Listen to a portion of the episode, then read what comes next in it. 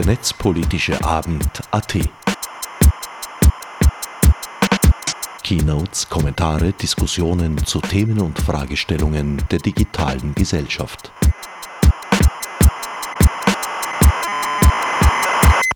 Willkommen beim 58. Netzpolitischen Abend AT. Mein Name ist Herbert Genauer, ich bin freier Radiomacher und fallweise bei Epicenter Works nicht ganz untätig. Und es ist mir ein Vergnügen, euch heute durch diesen Abend führen zu können. Wir haben wieder zwei Referate heute. Zunächst Sarah Spiegermann-Hoff, der neue Ethikstandard IEE 7000, an dessen Entwicklung sie selbst maßgeblich beteiligt war oder ist, wie auch immer. Das werden wir heute sicher noch erfahren. Sie ist Vorstand des Institutes für Information Systems and Society an der WU Wien. Wer nähere Informationen über sie haben möchte, wird im Internet fündig unter sarahspeakermann.com. Sarah mit H. Forscherin, Autorin und Co-Autorin international beachteter Publikationen. Weiters tragen vor Claudia Zotzmann und Clemens Hopfner. Der Titel lautet Rückblick auf die zweite Online-Only Privacy Week und was wir daraus gelernt haben. Die Lehren sind noch ganz frisch. Die Privacy Week hat dieses Jahr 25. bis 31. Oktober stattgefunden, also vergangene Woche. Ich bin schon sehr gespannt, was ihr zu berichten habt. Damit danke ich einmal für eure Aufmerksamkeit und übergebe an Sarah Spiekermann. Ja, hallo. Guten Abend, danke, dass ich ähm, bei euch hier heute Abend präsentieren kann. Und ähm, ich ähm, würde gerne gleich mal mit einem Video anfangen, was so ein bisschen den Problemkreis beleuchtet und würde jetzt gerne den Roland bitten, dass er das Video mal kurz abspielt. Wenn wir über Hassrede und Desinformation sprechen, über Impfgegner, psychische Probleme, dann sind das nur Symptome eines tiefer liegenden Problems und das lautet schlechtes Engineering. Für Softwareentwickler, Datenwissenschaftler und Architekten im Tech-Sektor ist Sicherheit kein Thema. Stellen Sie sich mal vor, irgendein anderer Sektor würde wie das Silicon Valley argumentieren. Ja, es gibt Probleme, aber wir arbeiten dran. Ja, unsere Medikamente sind giftig, aber wir arbeiten dran. Ja, unsere Flugzeuge fallen vom Himmel, unsere Autos explodieren, aber wir arbeiten dran. Daher frage ich, warum sollte ein Unternehmen weiter Geld verdienen dürfen, wenn es nicht beweisen kann, dass seine Algorithmen sicher sind?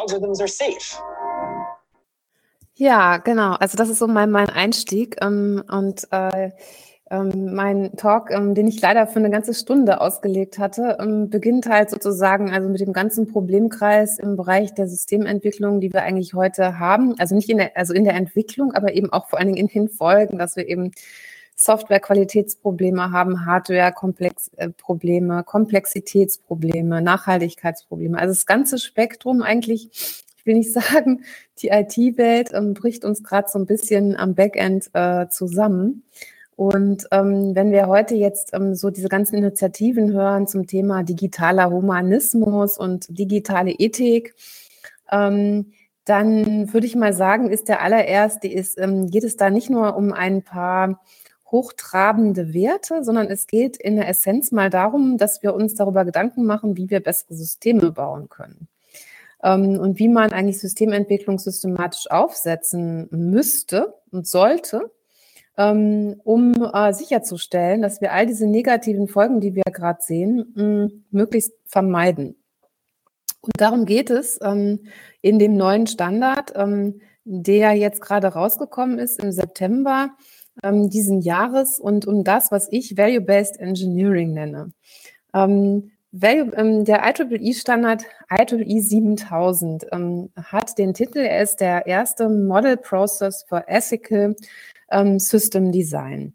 Ähm, und wie gesagt, bei Ethik geht es ja, wenn man in die Theorie der Ethik reinschaut, primär um die Frage, wie handle ich richtig? Ne? Das ist die Ethik. Wie handle ich richtig? Wie, wie vermeide ich schlechte Handlungen? Wie bin ich gut und nicht böse?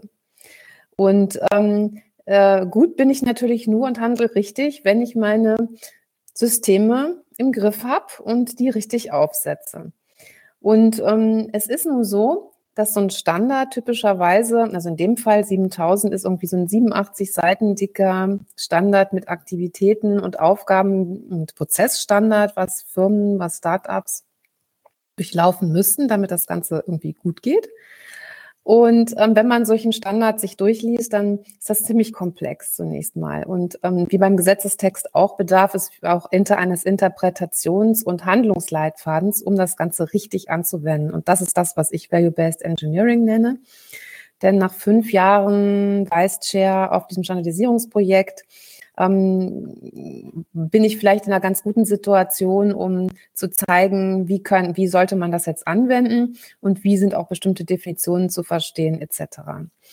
Ähm, daher dann gleich die nächste Folie. Man sieht hier so ein bisschen den Zusammenhang nochmal. Der Standard Mitte September publiziert von IEEE kann man sich im Netz auch sogar durchlesen, stellt also IEEE umsonst zur Verfügung. Ich kann auch nachher nochmal den Link rumschicken. Äh, ähm, hat mehrere Phasen sozusagen, was man, was, was man, was man darin erwarten kann. Das ist hier im Detail aufgelistet, aber ich laufe jetzt so ein bisschen für euch da mal durch. Im Prinzip gibt es also drei große Blöcke. Das eine ist die Projektvorbereitung, was ich hier Preparing the Grounds nenne. dann ähm, die Phase, wo man sich mit den, mit den Wertigkeiten auseinandersetzt. Also die Frage, welche Werte will ich möglichst nicht verletzen? Also Privatsphäre, Sicherheit, Transparenz oder auch Würde, ja ähm, von Menschen. Ähm, das sind so typische Werte, die man vielleicht möglichst nicht verletzen will. Ähm, aber auch welche Werte möchte ich eigentlich fördern? Also die Value Proposition äh, des, des ganzen Business und des Systems werden hier also untersucht. Und dann kommt eine sehr wichtige Phase, die, glaube ich, fürs Publikum hier auch wichtig ist, dann nochmal, wie komme ich denn jetzt eigentlich von den Wertprinzipien hin zu den Systemanforderungen? Also was wird da konkret gemacht? Ähm, ich, ich ähm, springe jetzt relativ schnell mal so durch diese verschiedenen Phasen. Erste Phase, also Vorbereitung. Ähm, da ist, glaube ich, jetzt für diese Community äh, nochmal so zusammenfassen, was machen wir? Mm, wir fordern zunächst mal auf, dass man die sich systemtechnisch ähm, die verschiedenen Systemkomponenten und Elemente anschaut die grafisch zum Beispiel mal visualisiert guckt, um was mit was zusammenhängt. Und insbesondere sind da dann die Datenflüsse wichtig zwischen den einzelnen Komponenten. Und insbesondere nicht nur zwischen Komponenten, die jetzt ähm, von der Organisation intern auch gemanagt werden, sondern Kontextdiagramme haben ja den Charme, ähm, dass sie zeigen, wo hänge ich eigentlich von externen Servicekomponenten ab. Also wenn ich jetzt zum Beispiel einen Webshop habe und ich mache meine gesamte Kreditkartentransaktion mit Mastercard, ja, dann habe ich, dann bringe, habe ich da einen Datentransfer an externe Einheiten. Ähm, andere und im Moment sehr ähm, vielfach diskutierte Anwendungen sind ähm, ähm, KI-Skills äh, oder äh, Komponenten, die ich mir reinziehe in meinen eigenen Dienst. Und ähm, da ist eben zum Beispiel bei jetzt bei 7000 ähm, ganz wichtig zu verstehen, dass wir ähm, in dem Standard im Prinzip einen ganz wesentlichen Punkt bei der Vorbereitung des Systems sagen, äh, man muss sich auf jeden Fall schon von Anfang an Gedanken machen darüber, mit welchen Partnern jemand hier zusammenarbeitet. Und man kann es sich eigentlich nicht leisten, ähm, also man sollte es sich möglichst selten leisten, mit Partnern zusammenzuarbeiten, die man nicht kontrollieren kann, die sich nicht in die Karten gucken lassen und die wie Blackboxen funktionieren. Ich weiß, das ist ein Riesenproblem, weil man eben daran gewöhnt ist, ähm, schön irgendwelche komplexeren Funktionen an externe ähm, Services auszulagern und dann davon profitiert, dass das hoffentlich funktioniert. Aber wer P7000 ähm, äh, compliant zeigen will, der muss halt ähm, an seinen Schnittstellen zu den Partnern relativ klare Service-Level-Agreements haben und muss, ähm, ähm, sind auch, werden eben Partnerschaften empfohlen, wo man die Möglichkeit hat, sich zum Beispiel auch den Code des Partners anzuschauen und dem also quasi in die Operations reinzuschauen. Und wenn es, wenn KI-Komponenten verwendet werden, dann gebe ich euch hier mein Zitat, was in diesem Fall im Annex des Standards drinsteht. Was erwarten wir von KI-Komponenten ähm, als 7000 Compliant Organization? Um, there is control over the following the quality of the data used in the AI systems, the selection process, feeding the AI, the algorithm design, the evolution of the AI's logic. and the best available techniques for a sufficient level of transparency of how the AI is learning and reaching its conclusions. Das heißt, hm, dass ich also nur mit KI-Komponenten arbeiten kann, wo ich Kontrolle über all diese Dimensionen habe. Sprich, ähm, KI-Komponenten, die das nicht anbieten, die da hm, keine entsprechend offenen Schnittstellen haben, können die Firmen leider nicht, wenn sie äh, 7000 compliant sein wollen, können sie mit denen nicht zusammenarbeiten. Ja? Ähm, das ist mal, glaube ich, für, den, für die Vorbereitungsphase relativ inter interessant. Ähm, ich komme dann zur zweiten Phase. Also das heißt, um nochmal abzuschließen, erste Phase ist also, ich schaue mir meine Partner an, ich schaue mir, wie viel Kontrolle ich über die Partner habe ähm, und ich schaue mir die Systemelemente an und eigentlich aus, habe ich jetzt hier nicht erwähnt, ich muss verstehen, was sind eigentlich die Stakeholder meines Systems. Also wir gehen ganz bewusst auf einen relativ breiten Stakeholder-Ansatz und sagen, man muss identifizieren, wer eigentlich alles dieses System in der Fläche hinterher als User benutzen will, aber eben nicht nur User, sondern eben auch indirekte Stakeholder wie die Gesellschaft oder eine Stadt oder eine Community etc. Das wird in der Vorbereitungsphase gemacht. Dann kommt die nächste Phase. Hier geht es jetzt um die, ähm, ja, um die Frage, welche Werte könnten denn ähm, von dem System verletzt werden? Viele von Ihnen wissen ja, dass ich schon seit 20 Jahren im Bereich Privacy unterwegs bin. Das ist sozusagen ein Wert, den viele Systeme heute verletzen. Ähm, aber es ist eben nur ein Wert, ja. Und es gibt dann immer so Wertprinzipienlisten, jetzt auch von der OECD und von der EU-Kommission, diese Altai-Liste zum Beispiel. Da sind dann noch andere, sagen wir mal, Absence von keine Vorurteile, Absence from Bias, Transparency, immer so fünf, sechs, sieben Prinzipien genannt, die kennt auch jeder. Aber genau an diesen Listen orientiert sich eben P7000 gar nicht ähm, oder nur äh, marginal. Denn was wir eigentlich machen, ist, dass wir in eine Analyse hineingehen. Leider kann ich Ihnen jetzt die philosophischen Hintergründe dazu nicht, äh, nicht genau präsentieren. Aber was wir im Prinzip machen, ist, dass wir sagen, wir schauen uns ein Objekt an. Also zum Beispiel hier ist das Beispiel von einem digitalen Spielzeug, ein digitaler Teddybär. Ähm, und wir gucken uns an, ähm, als Analysten, das ist hier diese, diese Dame, was für Wertqualitäten könnten von so einem digitalen Spielzeug freigesetzt werden? Also was könnte hier gut laufen und was könnte hier schlecht laufen? Ähm, eine Wertqualität hier im positiven Fall könnte zum Beispiel äh, sein ähm, die, die, die Freude ähm, eines, eines Kindes im Umgang mit, ähm, hier ist das Kind eingezeichnet, die Freude eines Kindes mit so einem Teddybär zu spielen, ne, weil es zum Beispiel zu interagieren, wenn es zum Beispiel bestimmte Sensoren hat, Gestik erkennt, ähm, ähm, ähm äh, ja, Sound äh, hat und so weiter, dann macht das ja unheimlich viel Spaß. Mm, aber ähm, was wir eben dann auch uns anschauen, was sind die negativen Wertqualitäten, zum Beispiel Sicherheitsprobleme, zum Beispiel Privatsphäreprobleme, die man an, ähm, aber auch, und das ist eben entscheidend, ähm, wir gehen auch noch ein Stückchen weiter und fragen im Prinzip, das ist hier dargestellt, nach der Frage, was könnte denn so eine langfristige Interaktion von in diesem Fall Beispiel Kindern mit digitalem Spielzeug, was könnte das für Effekte auf den Charakter haben? Und wenn ich mir vorstelle, wir haben also langfristig, werden Kinder nur noch mit digitalem Spielzeug groß. Das machen alle. Ähm, und, äh, und, und dieses Spielzeug gibt einem immer nur positives Feedback, kritisiert einen nie und ähm, ist sozusagen dein, Best, dein bester Freund, mit dem du nie Konflikte hast.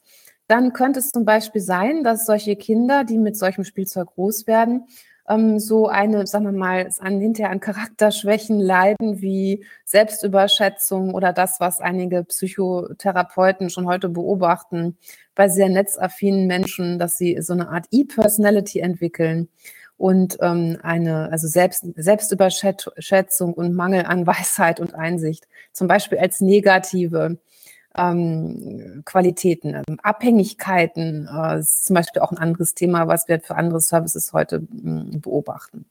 Also das sind ähm, sozusagen negative Wertqualitäten.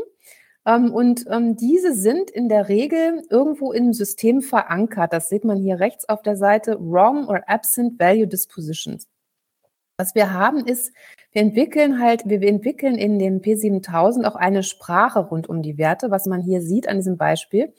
Wir haben zum Beispiel negative Wertqualitäten. Die Beispiele habe ich gerade genannt. Aber alle diese negativen Wertqualitäten sind rückgekoppelt an bestimmte Systemfunktionen, die das, ähm, die zum Beispiel, wenn der Teddy immer nur nett ist und nie kritisiert und nie ähm, irgendwelche Reaktionen zeigt, die das Kind auch miterziehen, ähm, dann äh, triggert es sozusagen diese ähm, Charakterschwächen. Also das heißt, die Wertdispositionen hier als Sprache, Wertqualitäten, die wiederum einen höheren Wert beeinflussen, ähm, das ist die, dieses Vokabular, was in dem Standard auch verankert ist.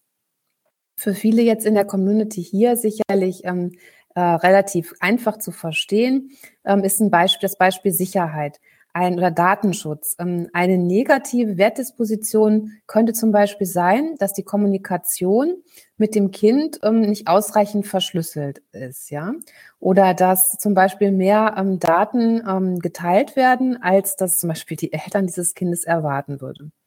Sprich, dann entsteht eine negative Wertqualität wie ein Mangel an Confidentiality, was wiederum auf, den, auf eine Untergrabung des Themas Sicherheit hindeutet. Also so ist hier dieser Bogen zu verstehen, den Sie hier auf der rechten Seite sehen.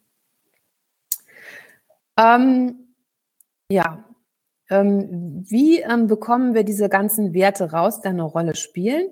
Ähm, ich würde das gerne in weiter im Detail präsentieren, aber was wir im Prinzip machen in der, in a nutshell ist, dass wir drei moralische Frameworks benutzen, die uns helfen, diese ganzen Werte zu identifizieren die kommen aus der Moralphilosophie, das ist die Tugendethik, ganz, ganz wichtig, der Utilitarismus und die Pflichtethik. Bei der Tugendethik fragt man, welche charakterlichen Schwächen könnten entstehen bei der langfristigen Nutzung eines Systems, bei der langfristigen und massenhaften Nutzung eines Systems, also at scale. Beim Utilitarismus fragt man hier linker Hand, man sollte über alle Vor- und Nachteile nachdenken in allen Dimensionen. Also das ist, das relativ breit, das kann auch tugendethische Aspekte mit einbeziehen. Und dann die Pflichtethik, welche Werte sind eigentlich besonders wichtig, die auf keinen Fall verletzt werden bzw. vom System gefördert werden sollten. Also durch diese Art von Fragen korrigen wir die volle Liste von Werten, um die es geht. Und interessanterweise in all unseren Case Studies zeigt sich, dass es, un, dass dies, wenn wir jetzt so Stakeholder-Gruppen haben, ich sag mal, eine Case Study, die wir mit UNICEF in Afrika gemacht haben, mit Real Stakeholdern in einem echten System. Da sind wir auf 56 Werte gekommen, die von, das war eine Plattform, so eine Talentplattform, die heißt Yoma, ähm, Talentplattform, wo junge Talente in Afrika entdeckt werden. Da haben wir ungefähr 56 Werte, haben wir 56 Werte identifiziert, die eine Rolle spielen könnten. Das ist natürlich relativ viel. Und was jetzt der Ansatz macht, er, er nimmt diese ganzen Werte, die in den Stakeholdergruppen anhand der moralischen Fragen diskutiert, ähm, werden und gruppiert und strukturiert diese Werte in sogenannten Wertclustern. Und diese Wertcluster werden dann, ähm, da kommt der nächste, dann das, ähm, diese Aktivität macht eine neue Berufsgruppe, die ist auch im Standard definiert, die nennen wir Value Lead, also Werte-Leader sozusagen. Ähm, und diese Cluster werden dann mit dem Top-Management diskutiert und priorisiert, sodass am Ende das Startup oder die Firma oder die Organisation ähm, eben ähm, verschiedene Wertecluster hat, die offensichtlich für die Stakeholder eine Rolle spielen. Und ähm, wenn ich jetzt so ein Wertecluster, ich kann zum Beispiel so ein Wertecluster haben wie Privacy, ich kann aber auch ein Wertecluster haben Vertrauen, Transparenz. Beim UNICEF-Case war zum Beispiel das Thema das Vertrauen ganz wichtig, aber auch ähm, Selbstentwicklung, ne? Self-Development, Self-Presentation, das war natürlich für so eine Talentplattform unheimlich wichtig. So, und jetzt die Frage, wenn ich dann, okay, ich habe so ein Wertecluster mit verschiedenen Wertqualitäten, jetzt muss ich die in das System reinbringen, von Principles to Practice. Wie mache ich das? Also mein Ziel ist, ähm, diese Wertqual also Wertqualitäten, wie zum Beispiel ähm, Confidentiality, Vertraulichkeit, wenn ich das Thema Sicherheit habe, in das System einzubauen. Was ich dann mache, ist folgendes. Ich habe also einen Kernwert, der steht im Zentrum von so einem Cluster. Ich habe die Wertqualitäten. Hier zum Beispiel Privacy. Da habe ich jetzt mal beispielhaft drei Wertqualitäten. Die kommen aus den Stakeholder-Diskussionen raus, werden aber auch vom Value Lead dann irgendwie werden die komplettiert. Zum Beispiel Privacy, informierte Zustimmung, Transparenz, ähm, Purpose Limitation, Zwecklimitation. Und dann gehe ich hin und und, und, und Bild, baue so etwa, ähm, formuliere etwas aus, das nennt sich Ethical Value Requirements. Und das ist eine ganz wesentliche Brücke ähm, von den Kernwerten und den Wertqualitäten hin zum Systemdesign. Ich brauche ethische Wertanforderungen. Und diese ethischen Wertanforderungen sind noch keine System-Level-Requirements, die man jetzt irgendeinem Entwickler in die Hand geben könnte, sondern die spezifizieren zunächst mal nur, was ich von dem System auf, aus, also aus wertethischer Sicht erwarten darf. Das sieht man hier zum Beispiel bei der informierten Zustimmung, kennen dann viele meaningfully and comprehensively describe UMA's personal data processing activities. Truly and voluntarily obtain UMA users processing consent. Also man sieht hier, was darf man ethisch erwarten, wenn diese Kernwerte erfüllt sein sollen? Und diese sogenannten EVRs, ja, ähm, die werden dann übersetzt im nächsten Schritt ähm, in äh, Systemanforderungen. Wie komme ich zu den Systemanforderungen? Indem ich im Prinzip diese EVRs, also die relativ qualifizierten Anforderungen an das System durch einen Risikoprozess durchlaufen lassen. Und das ähm, kann zunächst mal ein relativ simpler Risikoprozess sein. Das heißt, ich schaue mir an, welche, welcher Threat, welche Bedrohung besteht, dass ein EVA nicht erfüllt ist, dass zum Beispiel die informierte Zustimmung nicht informiert ist. Ja? Ähm, welche Threats könnte es da geben? Und dann setze ich jedem Threat eine Control entgegen. Das kennen viele schon aus dem Sicherheitsdesign. Und dann endet man im, zum Schluss also mit solchen Tabellen hier, wo man für jede Wertanforderungen einen, äh, die, die verschiedenen Threads hat und dann die Controls, die dem entgegengesetzt werden. Ja, und dann ende ich ähm, gut und gerne mal mit so einem, da habe ich erstmal hier so eine Trace, das sieht man auch. Also das Ganze ist ganz stringent durchgezogen vom, von der Bettqualität bis zur Systemanforderung. Ähm, ja, und dann äh, habe ich für im Prinzip mit diesen hier auf der rechten Seite, mit diesen Systemanforderungen, die aus den Wettqualitäten abgeleitet sind, die kann ich dann zum Beispiel an Entwicklerteams geben und die können, sagen wir mal, die in Agile äh, ähm, Entwicklungszyklen äh, einphasen. Das, das ist die Idee. Ähm, daher hier auch dieses gelbe Zeichen, das steht eigentlich dafür, dass ich mit den, wenn ich mal die Ethical Value Requirements habe, ähm, und die dann habe durchlaufen lassen durch, durch so einen Risikoansatz, dass ich dann im Prinzip die in iterative und typische Entwicklungsprozesse ähm, reingeben kann. Ja, wir haben das Ganze getestet eben mit Joma in Afrika. Jetzt hätte ich Ihnen gerne noch das Video gezeigt von dem Entwickler und von dem Systemchef, von dem CTO, der das gemacht hat und der mit mir und anderen durch dieses, durch diese ganze Analyse durchgelaufen ist und der ziemlich begeistert war, weil das super strukturiert ist und jeder dann im Endeffekt weiß, äh, was er für Anforderungen im System und was für Prioritäten er zu berücksichtigen hat.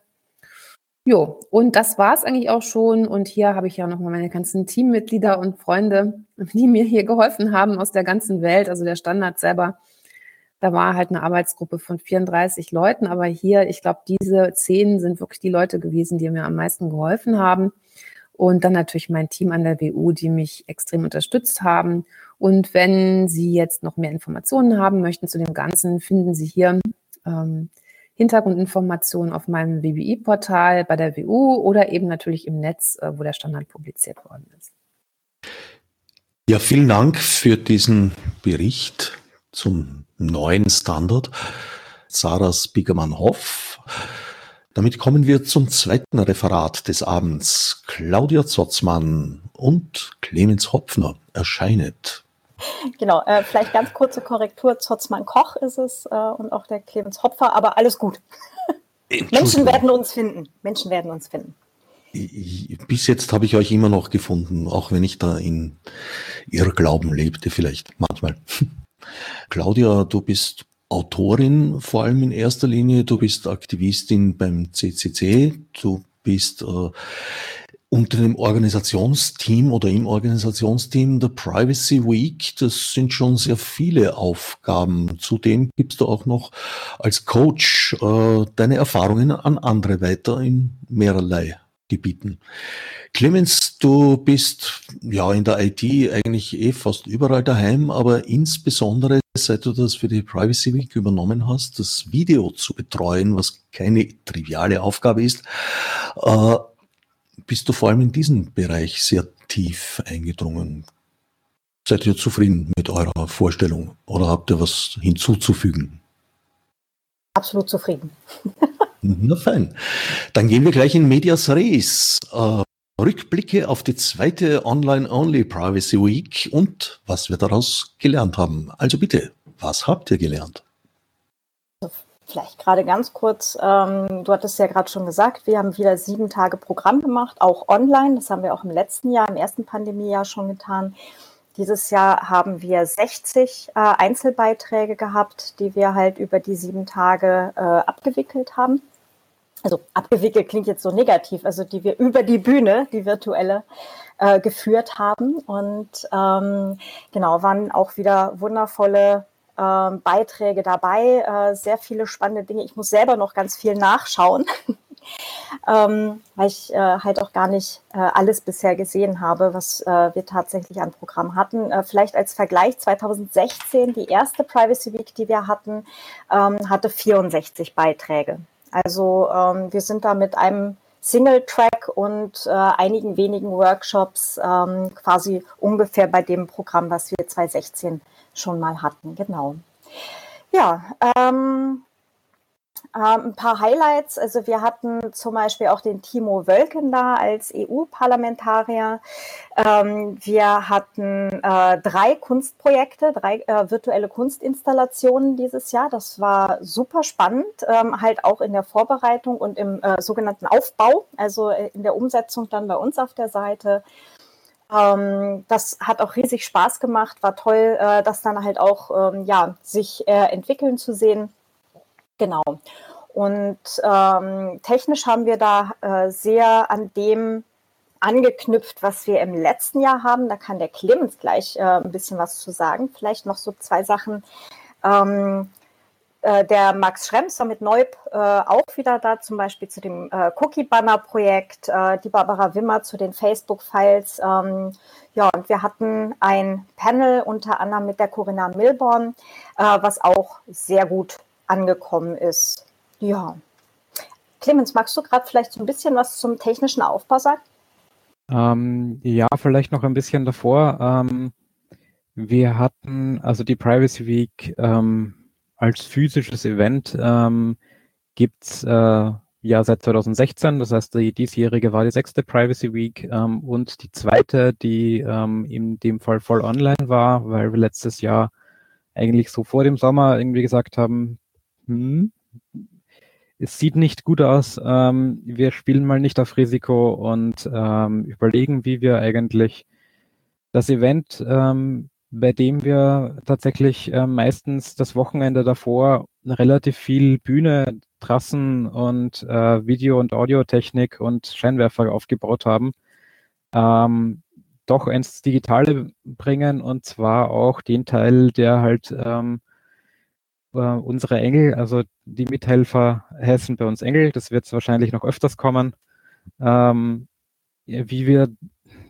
diese Community eigentlich ins Digitale mitnehmen, weil ähm, wir haben so ein paar Online-Events gesehen ähm, und der Großteil ist eigentlich ähm, relativ schnell entstanden ähm, auf Plattformen, die es entweder schon gab oder die halt dafür extra gebaut worden sind.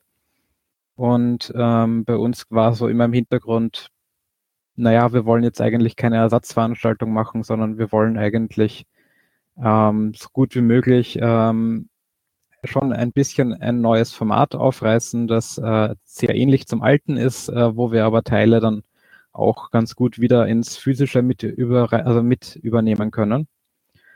Und ähm, die äh, ersten äh, jetzt muss ich rechnen, vier Stück Privacy Weeks, die waren im achten Bezirk im Volkskundemuseum. Ähm, und die letzten zwei haben so ausgeschaut. Ähm, aus der CCC-Sicht ist natürlich überall, wo Video ist, muss eine Winkelkatze sein, weil die Winkelkatze ist der Schutzpatron des, äh, des ruckelfreien Streams. Ähm, das kommt auch noch ein bisschen später. Ähm, Ihr seht die Rückseite eines 19 Zoll Racks in einem Rechenzentrum. Ähm, letztes für dieses Jahr haben wir äh, für die Privacy Week ähm, und auch noch ein bisschen danach für das GovCamp ähm, da Platz äh, zur Verfügung gestellt bekommen und das ist mehr oder weniger unsere Event Location gewesen. von, vor, von vorne sah das dieses Jahr so aus. Ähm, ein bisschen Netzwerkinfrastruktur, ein bisschen Serverinfrastruktur und ähm, so ein Großteil äh, der so hier in der Mitte der Videoinfrastruktur, äh, die wir immer auch vor Ort hatten. Ähm, was fehlt, sind natürlich die Kameras. Ähm, die Kameras in dem Fall jetzt hier unten als virtuelle Zuspielgeräte, ähm, die dann über einen Haufen Kabel ähm, äh, so zusammenhingen. Ähm, weil wir grundsätzlich äh, immer die Idee hatten, eben wir wollen das ganze Setup, wie es ist, mitnehmen, auch wieder ins Analoge, ähm, ident mit Kameras arbeiten. Und ähm, wir haben mit dem Setup an sich schon sehr viel Erfahrung gehabt, ähm, videotechnisch, ähm, und wussten, da können wir halt wirklich einen sauberen Livestream 24-7 und für die Privacy Week als sieben Tage Veranstaltung tatsächlich 24-7. Das ist einer der wenigen Konferenzen, wo man tatsächlich 24-7 Programm machen kann. Ähm, da eigentlich ganz gut damit fahren können. Ähm,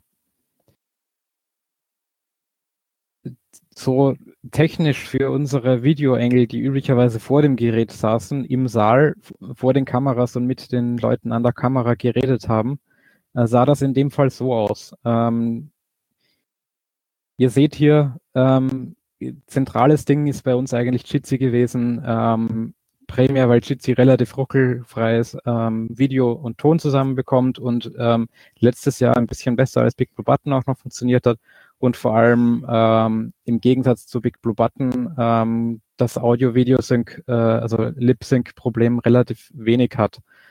Ähm, und so was man früher quasi Bedienung am Gerät war, ähm, gibt jetzt hier Bedienung im Webbrowser und äh, in dem Fall bei diesem Screenshot sind äh, sieben Leute verteilt über ähm, Österreich, äh, Deutschland und ich glaube sogar die Schweiz ähm, an diesem Setup gesessen, haben sich untereinander unterhalten und haben gemeinsam Videoschnitt gemacht.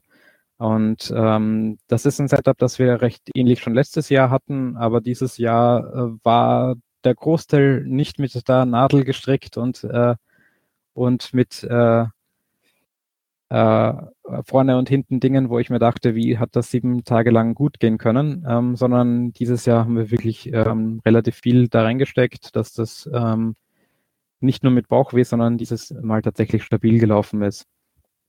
Über dieses Jitsi, das in dem Fall nur für die Videoregie war, haben sich die Leute auch untereinander unterhalten können, weil uns eben dieser dieser gemeinsame Ding, äh, dieses gemeinsame Feeling mit, äh, wir können gleichzeitig plaudern, während dem das Event ist. Und ähm, es ist kein, ich helfe im Sinne von, ich muss mich hinsetzen, ich arbeite dann alleine und am Ende bin ich fertig mit meiner Schicht, sondern es ist immer ein gemeinsames und man, man tauscht sich aus.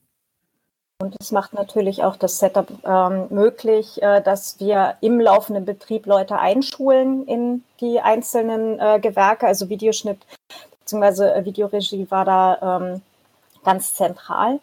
Und ähm, das macht es natürlich halt auch über die Dauer von sieben Tagen sehr angenehm, weil man halt genug Leute irgendwann hat, die eben entsprechend Schichten übernehmen können und so. Was man hier noch sieht, ähm, wir hatten dieses Jahr die Helene dabei für drei Talks. Ähm, Claudia, möchtest du vielleicht kurz erklären? Ja, wir hatten dieses Jahr, ähm, also seit Lass mich gerade ganz kurz überlegen. Ich glaube, 2017 haben wir ähm, SimultanübersetzerInnen dabei, die äh, Deutsch-Englisch ähm, quasi direkt ähm, im, im Kämmerlein äh, in, in den Stream rein übersetzen. Äh, dieses Jahr hatten wir das erste Mal tatsächlich eine Gebärdensprachendolmetscherin, die in niederösterreichische Gebärdensprache äh, gedolmetscht hat.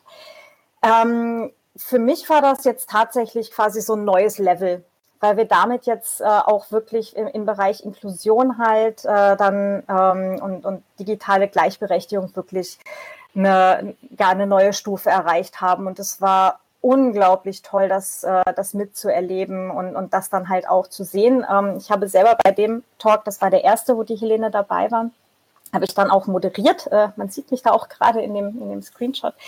Ähm, genau, und äh, ich war den ersten, die, beim ersten Talk habe ich die ganze Zeit eigentlich nur so da gesessen und völlig fasziniert auf das äh, Bildchen von der Helene geschaut. Ähm, es war einfach unglaublich toll. Ähm, das haben wir also die Helene war quasi die einzige Bezahlkraft, die wir dieses Jahr hatten, ähm, in Anführungsstrichen. Also ähm, wir machen das ja alle nach wie vor ähm, ehrenamtlich in unserer Freizeit, also auch alle unsere Engel. Ähm, da nehmen sich manche Leute teilweise wirklich eine Woche Urlaub, ähm, sind dann halt wirklich eine ganze Woche lang halt in das Event äh, involviert. Ähm, früher sind sie noch nach Wien angereist. Äh, wie das Ganze nächstes Jahr ausschaut, da kommen wir nachher dann mal dazu ähm, oder ausschauen kann. Genau. Und ähm, ja, und die Helene, die haben wir gesponsert bekommen vom Büro für Diversität der Stadt St. Pölten. Und das war ja eine ganz, ganz tolle Ergänzung und ja, war super. Ähm, ein Talk, der gedolmetscht werden sollte, ist leider aus Krankheitsgründen ausgefallen. Da hat dann äh, die Helene halt als, äh, die dann halt selber auch eben ähm, in der gehörlosen Community eben mit drin ist, ähm, dann halt auch geholfen, eine, eine Alternative auszuwählen. Ähm, ja, und so kamen eben diese drei Talks, die gedolmetscht wurden, dann auch zustande. So, und jetzt muss ich gerade ganz kurz spicken, wie die äh, Talk-Titel genau waren. Aber Clemens, vielleicht kannst du da gerade ganz kurz noch was sprechen. Der Hinweis mit, äh, du solltest dich unmuten, ist nicht schlecht. ähm, Genau, das ist ein, ein relativ klassisches Video-Mixture-Setup ähm, und ähm, das aber halt voll ins Digitale geholt ist, mehr oder weniger, wo mehrere Leute gleichzeitig daran sitzen können und arbeiten. Ähm, was für uns eigentlich während der Woche oder am Ende der Woche ähm, so schon langsam eigentlich äh, klar geworden ist, ist ähm, das erste ist, ähm, uns fehlt so ein bisschen tatsächlich dieses ähm, gemeinsam in einem Raum treffen und mal zusammen plaudern und sitzen und eventuell mit gemeinsam was essen. Ähm, und das andere ist, ähm, äh, wir sind ziemlich gespannt, äh, wie sich das Ganze ähm, im Hybriden ähm, lösen lässt. Also wie viel wir tatsächlich mitnehmen können. Ähm, genau, Claudia, die drei Talks. Genau, ich habe die gerade hier auch in den Chat geworfen. Also alle Sachen, die bei uns halt äh, über die virtu virtuelle Bühne liefen, äh, sind aktuell im Real Life verfügbar. Ähm, da wird es dann demnächst auch die fertigen Releases geben, wie immer unter media.ccc.de. Ähm, genau, und äh, die in Gebärdensprache gedolmetschten Talks sind Data Cartels, wie das Geschäftsmodell von Google und Facebook die Menschenrechte bedroht. Cyberstalking, Angriff auf Persönlichkeit und Privatsphäre und die harten Fakten Gewalt gegen Frauen. Und ähm, ja, also ich bin schon sehr gespannt auch, äh, wie das dann im nächsten Jahr weitergeht, ähm, ob wir da dann auch wieder Gebärdensprachendolmetschung haben werden. Ich fände das total großartig, auch wenn wir jetzt halt Menschen eben aus dieser Community noch erreichen können. Also die Helene, die ist sonst äh, Gerichts- und Polizeidolmetscherin auch. Und sie sagt, ähm, dass da halt auch äh, sehr viel ähm, Wissen halt innerhalb der Community teilweise wirklich noch fehlt. Äh, und das alleine schon normal, also in Anführungsstrichen normal deutsche ähm, Schriftinformationen äh, für viele schwierig ist, ähm, weil es für sie halt einfach eine Fremdsprache ist tatsächlich. Also normal, also normales Deutsch oder auch Österreichisch ist für Gehörlose tatsächlich eine Fremdsprache und da ist dann halt auch das, die Hürde halt sehr hoch, ähm, an Informationen zu kommen. Von daher fände ich es sehr, sehr schön, wenn wir da äh, das ähm, ins nächste Jahr halt auch mitnehmen könnten und da dann noch mehr Aufklärung auch äh, für die gehörlosen Community schaffen können. Ja, apropos nächstes Jahr, ne? Ähm, Clemens, du hast das gerade schon angerissen. Ähm, ja. Dinge, Dinge, die wir gerne nächstes Jahr machen würden. Vielleicht noch ein, äh, ein zwei Dinge zu letzten Jahr, äh, oder zu diesem Jahr. Ähm, ah ja, genau. Ähm, mir ist während der Woche dieses äh, Meme hier untergekommen.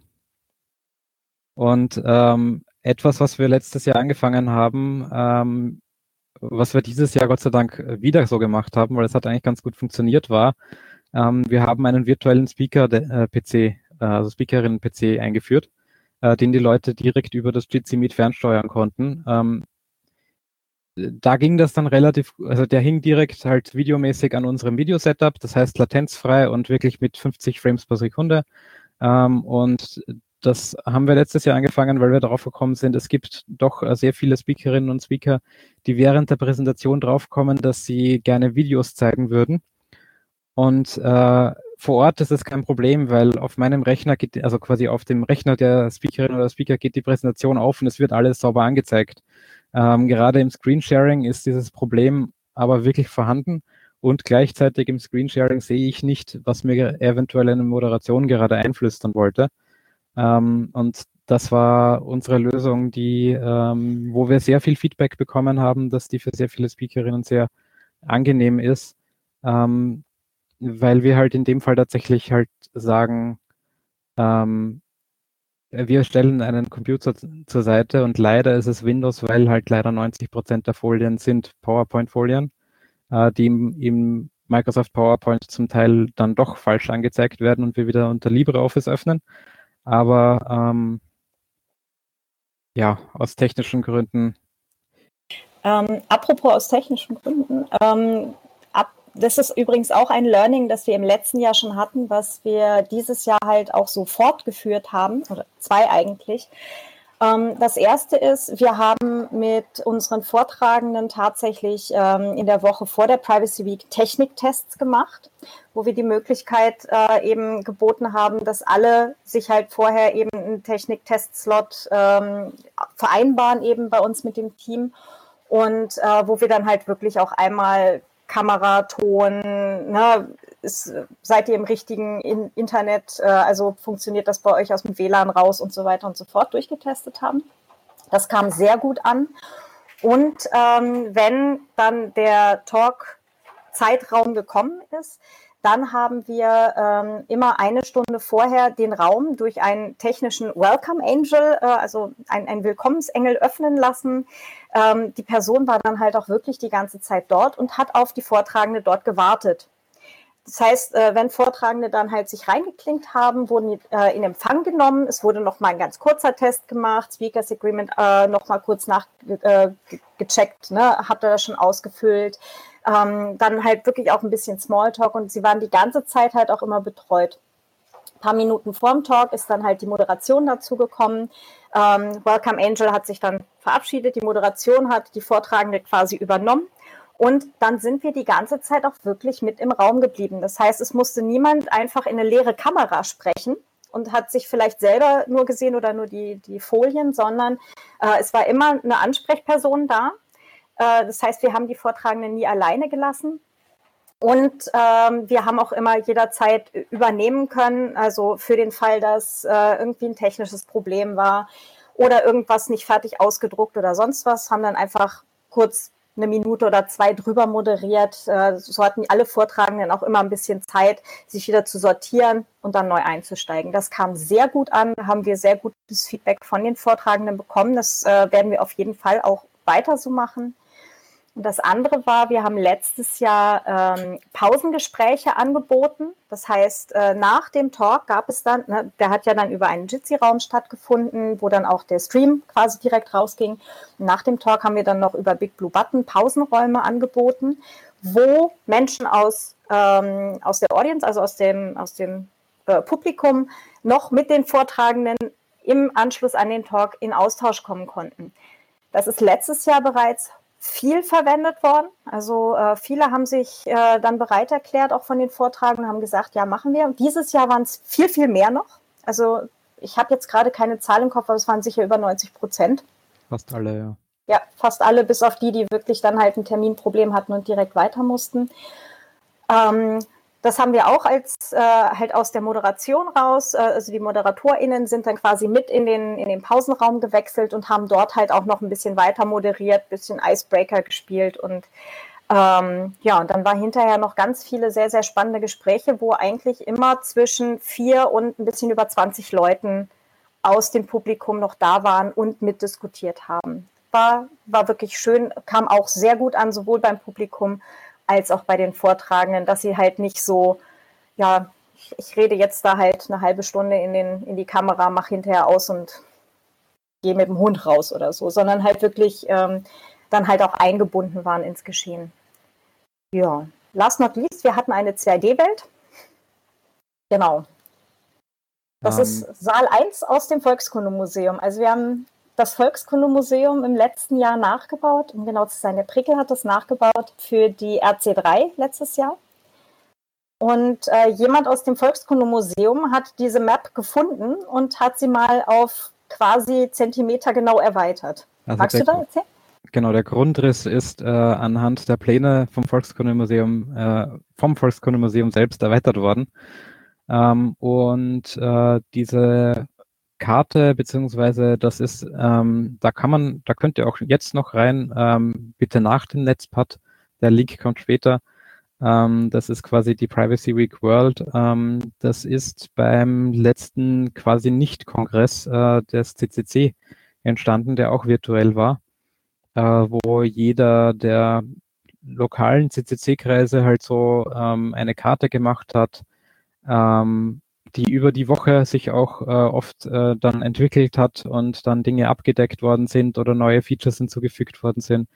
Und ähm, letzten Dezember 2020 ähm, hat bei uns der Prickel, der bei der Privacy Week auch dabei ist, quasi einfach diese Karte angefangen zu pixeln, weil er äh, ja es auch schade fand, dass das die, äh, dass das nicht mehr im Museum war, weil es doch ein anderes Feeling war.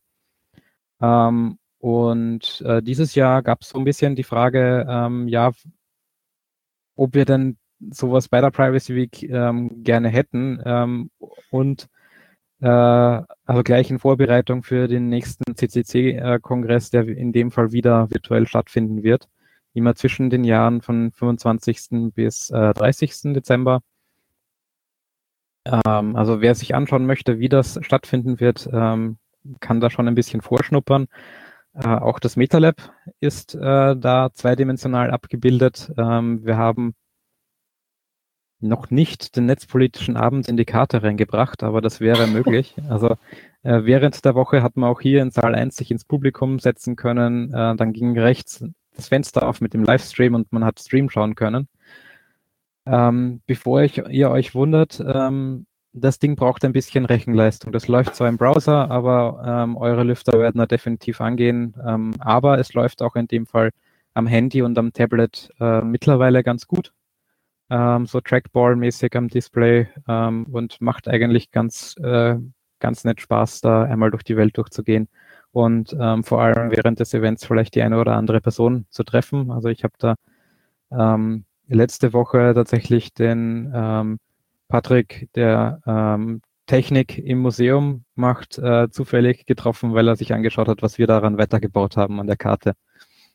Genau. Ähm, äh, wir hatten für die 2D-Welt hatten wir direkte Unterstützung von den Leuten, die auch die diesjährige RC3, also den äh, die digitale Version des Kongresses, ähm, äh, die Infrastruktur da bauen, beziehungsweise halt auch wirklich die äh, Software da machen ähm, direkte Unterstützung. Das heißt, wir sind da auch ähm, quasi innerhalb des CCC ähm, sehr eingebunden und haben quasi gleich einen, einen Testbetrieb gemacht für ähm, die, die kommende RC3 oder wie auch immer das Event dann heißen wird. Ähm, genau, und äh, wir hatten jetzt natürlich nicht so viele äh, BesucherInnen, wie, äh, wie es dann halt zwischen den Jahren wieder sein wird, aber ähm, ja, so ein paar Kleinigkeiten haben wir schon gefunden, was dann auch wieder äh, sehr hilft, ähm, das Event zwischen den Jahren dann zu gestalten. Clemens, ich hatte dir gerade noch ein Bild geschickt, vielleicht magst du das kurz scheren. Ähm, ja. Und zwar haben wir in der 2D-Welt dieses Jahr ja. auch eine kleine Bibliothek gebaut äh, mit Büchern unserer Vortragenden. Ähm, das, da haben sich auch alle, die es gefunden haben, äh, sehr gefreut. Genau, und ähm, ja, halt dann auch, da ging dann halt auch eine Detailinfo zu dem jeweiligen Buch auf, mit Links zu, ähm, wo auch immer man dann dieses Buch erstehen kann oder ähm, was es sonst so darüber zu wissen gibt, wo man eine Leseprobe findet und so weiter, ISBN, was man halt so braucht. Genau. Ja, also kam auch sehr gut an. Ähm, Nutzungszahlen waren halt, ja, hätte, hätte noch deutlich mehr sein können. Aber mal gucken, wie sich das Ganze dann halt dann auch vielleicht wieder im nächsten Jahr dann noch weiterentwickelt. Schauen wir mal. Apropos nächstes Jahr, zweiter Versuch. genau. Ähm, jetzt kann ich nicht zu meiner ersten Slide zurück, weil das ein neues Ding ist. ähm, Sorry. Also ich. So. Magst du?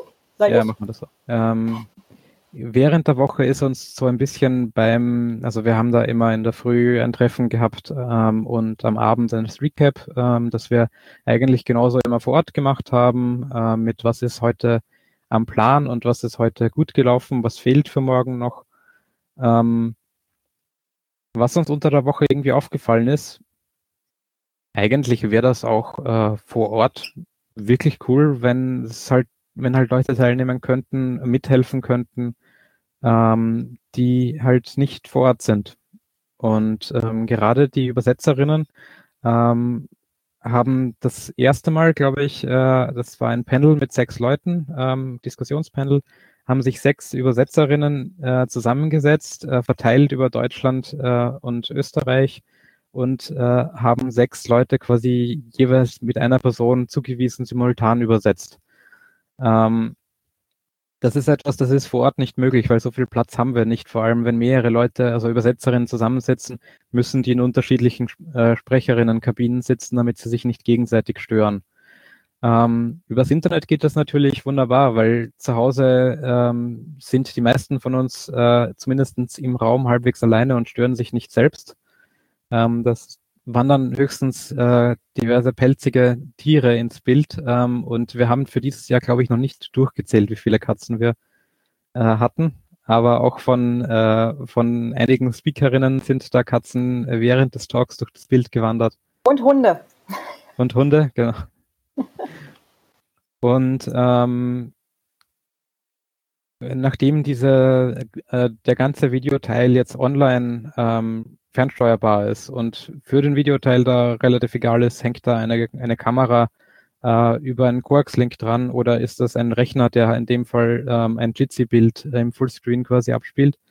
Ähm, ist für uns so ein bisschen die Planung. Wir hoffen, dass wir nächstes Jahr ähm, ein Event, also das Event auch in Präsenz machen können, aber äh, nicht wieder in Präsenz, weil wir wollen definitiv eigentlich etwas machen, das Richtung Hybrid geht. Also meine Vorstellung ist so ein bisschen, ähm, ich, es wäre eigentlich cool, wenn man in einen Saal reinkommt und äh, sich eigentlich nicht mehr wundert, dass an der Videoregie niemand sitzt, weil man weiß, die wird eh von jemandem bedient. Der sitzt nur ein paar, ein paar äh, hundert Kilometer weit weg. Und ähm, die, ja, oder halt auch die, die Moderation, die dann vielleicht von extern dazu kommt und auf einem Monitor ist, während halt vielleicht die Vortragende tatsächlich auf der Bühne steht. Umgekehrt haben wir es ja schon öfter gesehen, unter anderem beim Elevate Festival. Aber äh, da dann vielleicht mal wieder so die nächsten Grenzen auszuloten, äh, wird dann, glaube ich, für nächstes Jahr ganz spannend werden. Ja, ähm, wer von euch die Privacy Week mitverfolgt hat, hat es vermutlich äh, trotzdem nicht gesehen. Wir hatten dieses Jahr ein First. Äh, wir haben üblicherweise, bis auf eine Voraufzeichnung, hatten wir komplettes Live-Programm. Ähm, mit einer kleinen Ausnahme. Äh, es gibt einen Talk, da ist die Anmoderation äh, in live gewesen, aber die Abmoderation war eine Aufnahme, die während des Talks stattgefunden hat. Und zwar deswegen, weil unsere Moderation ähm, weg musste. Ähm, und es war ein bisschen so aus dem Interesse geht das, wir probieren das einfach. Ähm, ja, hat wirklich gut funktioniert. Ähm, das sind, äh, das sind die Dinge, äh, wo halt äh, die Zeit nicht unbedingt immer für alle gleich laufen muss, das im, was im Internet oder mit Hybridanteil eventuell tatsächlich ganz gut geht. Ähm, ja. Vielleicht noch, vielleicht noch ganz kurz, ähm, das Elevate Festival in Graz ist ja zumindest aus der Technik her ein bisschen unser Schwesterfestival, weil ähm, wir zum einen Teil ähm, die letzten Jahre in Präsenz ähm, vom Christian, der, die, der sehr viel des Videosetups in Graz macht, ähm, äh, Unterstützung hatten und auch ähm, wir mit unserem Videosetup äh, in, beim Elevate die letzten Jahre unterstützt haben. Ähm, und das Elevate hat Zuschaltungen von Speakerinnen schon recht häufig gemacht und ähm, ein Teil des Setups von diesem Jahr ist auch beim Elevate gelaufen. Ähm, die Grundidee, äh, wir können das auch remote machen, äh, kam zu einem Teil auch äh, vor, vor, drei Jahren in dem Fall schon beim Elevate Festival, wo es ähm, einen Talk gab, also eine, äh, eigentlich ein, ein Diskussionspanel mit äh, zwei Teilnehmenden und der Moderation und die Moderation war die einzige Person im Raum anwesend, aber es sind alle drei äh, live auf der Bühne gesessen. Ähm, die zwei Speakerinnen dafür halt äh, auf einem Fernseher per Video zugeschalten. Und ähm, das war der erste, der erste ausschlaggebende äh, Funke, der quasi uns gesagt hat, okay, selbst ein Moderations, also selbst ein Panel, selbst ein moderiertes Panel, wo Leute eigentlich relativ frei miteinander reden auf einer Bühne, funktioniert auch ähm, über dieses Internet relativ gut und äh, vor allem erstaunlich flüssig. Also ja, und ich hoffe, wir machen das tatsächlich einmal komplett umgekehrt. das wäre also, auf jeden Fall sehr, sehr cool, wenn wir das hinkriegen würden, ja. Also meine Überlegung die letzte Woche war, ähm, für mich, also für uns ist so ein bisschen ein Hybrid-Event eigentlich erst dann Hybrid, wenn halt auch die ein Teil der Veranstalterinnen hybrid teilnehmen kann. Genau. So, und äh, wir haben auch jetzt lange äh, geredet. Ich werfe gerade noch den Link zum äh, Real Life in den Chat, was ich nämlich vorhin gar nicht gesagt habe. Unsere internationalen Gäste, ähm, Aral Balkan, Laura Kalbeck mit jeweils einem eigenen Talk, die Laura am FNT Only Monday. Das heißt, wir haben dieses Mal tatsächlich den ganzen Montag FNT Only geschafft, äh, also zumindest äh, Publikumsfacing, ähm, also Moderation und Vortragende ohne Quotenmänner. Und äh, wen wir auch da hatten, war der Richard Blair, der äh, Sohn von George Orwell, der aus 1984 gelesen hat, ähm, aus The Hanging und ähm, Road to Vegan Pear. Und ähm, ja, also hatten wir auch äh, sehr coole internationale Teilnehmende. Und da hoffe ich auch auf eine Fortsetzung im nächsten Jahr. Dankeschön für die Einladung. Ja, ich danke für euer spannendes Referat und dass ihr uns da miterleben habt lassen, was da für ein gewaltiger Arbeitsaufwand, was für eine Anstrengung dahinter steckt, aber auch wie viel Spaß und Spiel. Vielen Dank fürs Dabeisein, auch allen bereits dahingegangenen im Nachhinein. Bis zum nächsten Mal.